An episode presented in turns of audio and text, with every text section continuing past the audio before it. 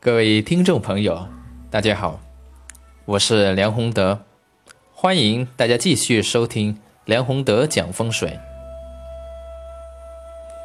那么今天我想聊一个大家非常非常关心的重大问题，就是新房装修它的布局有什么玄机？有很多朋友都有过这样的经历，买了一间新的房子，然后装修布局的时候，有一些地方不知道如何处理，也有一些朋友呢是按照自己的喜好，啊，觉得怎样方便就怎么去处理。同样，也有一些朋友呢是把它全程全部的交给。装修公司去设计，设计的怎么样就怎么样。那么其实这里面呢，我们都要注意一个问题，就是新房它的装修、它的布局，这个基础布局，我认为还是非常必要的。它的基础布局其实涉及到非常多的。学问，特别是风水方面的学问，包括房子里面的阴阳如何平衡，五行如何流通，各个房间、各个居室如何安排，有没有需要化解的地方，等等，这一些都是非常现实，而而且是非常必要的。它不像有些朋友以为的，哎，新房装修没什么好装修的。格局都已经定了，啊，不就看看厨房的灶位，呃，像什么，那就完了吗？当然不是。呃，如果是一间大的房子，我去帮人家做这个装修布局的时候，往往要耗费非常长的时间，有时候甚至去到两个小时。那这个时间耗在哪里呢？主要是涉及到房子里面这个格局装修的过程当中，哪一些该避，哪一些该区，哪一些应该怎么去做，等等这些问题。所以这个新房装修，它的布局。是有一系列的一系列的这个布局。那我们其实有一个原则，在布局的时候，就怎样的原则去布局呢？两句话：趋吉避凶，化煞生财。那什么意思呢？趋吉避凶。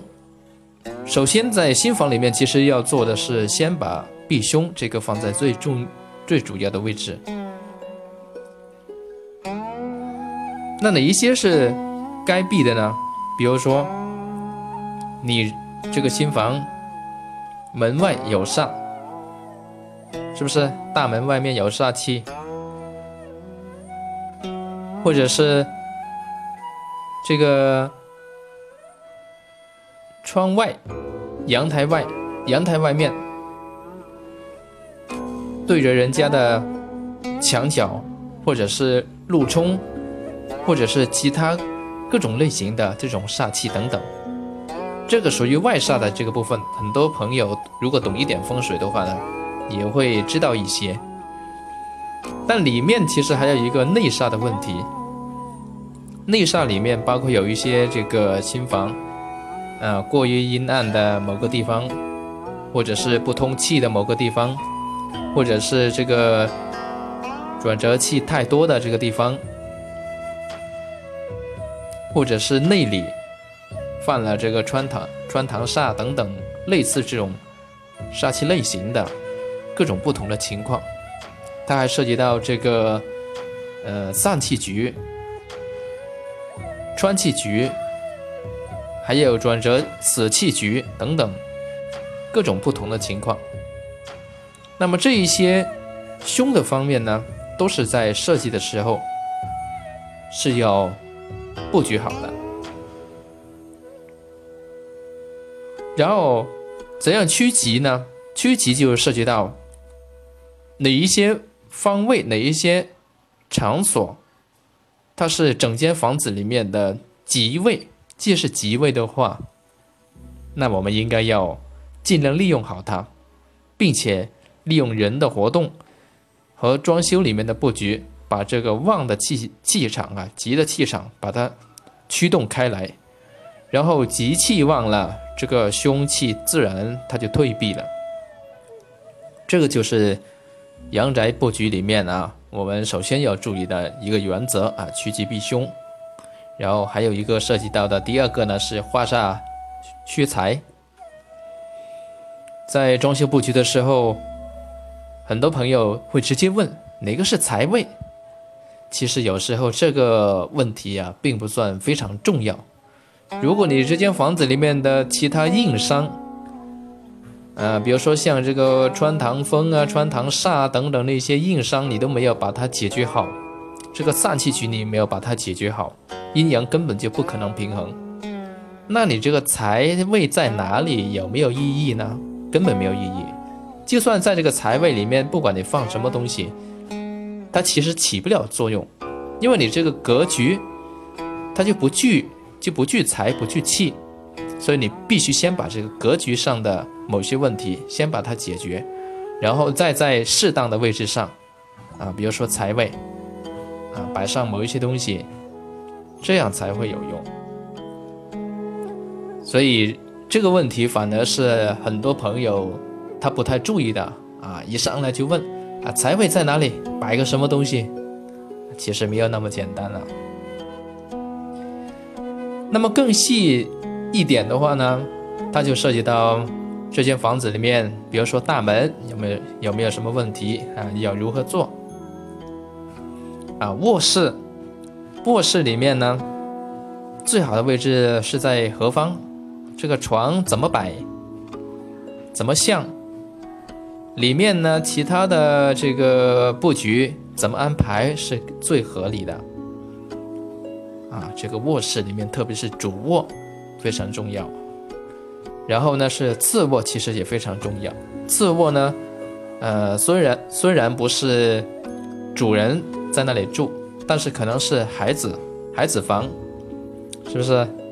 孩子非常重要啊，他的住的地方，呃，文昌怎么样？这个布局合不合他的文昌？能不能对他读书有帮助？或者说，这种装修格局反而是不利他的读书啊，也有可能。还有老人房，老人房又怎么做啊？这间房子这样设计聚不聚气？有没有有利于身体的健康？老人在这里睡得安不安稳？能不能养精神、养元气？这个呢是老人房必须要注意的。关键问题，那这个卧室里面这个问题确实非常重要啊！如果是呃没有专门去设计，按自己的兴趣去做的话，往往呢有时候会犯一些不该犯的毛病啊。比如说之前我去帮人家看的房子当中，就有过这样比较极端的这个类型啊。呃，有个孩子房啊，把整间房子都变成了粉红色，天花是粉红色啊，墙里面是这个绿色，等等五颜六色都有。呃，也有一个，也有一个啊，是云浮那篇的一个朋友，家境应该不错啊，但是那个，呃，那个孩子里面呢，他那间房子。很奇怪，因为是他自己装修的，这个房子也是那个孩子自己装修的啊，他没有找我之前自己就把它弄好了，然后也住了一段时间，结果很多人想象不到的，他的睡觉那间房是油了这种灰黑色的颜色，有些人就奇怪了，他怎么会喜欢这种颜色呢？啊，原来这个孩子他是。晚上喜欢出去玩，白天回来睡觉，他就自己认为白天这个墙太白，睡起来没那么舒服，就把它全部弄黑了。那么这个当然是要犯大忌的啊。那么除了卧室以外，涉及到这个厨房，厨房不用说啊，它非常重要啊，包括这个灶位，嗯，包括这个呃颜色，灶位的坐向，呃颜色等等，有没有放这个外煞等等一系列的，都是涉及到啊主人的健康。然后还有洗手间，洗手间所在的位置以及如何设计，也是一个非常关键的地方啊。洗手间它是一个属于一个比较阴的地方，而且水比较多，所以这个地方如果是刚好处在一些不太好的位置啊，比较阴的位置，它可能就会产生不利的影响。这个就需要在装修里面呢去做一些调整和布局。客厅，客厅它是聚气的场所，这个财首先在哪里聚呢？当然是客厅。所以客厅呢，如果是布局的不好，这种漏财财或者是财运起伏这种问题是经常会有的。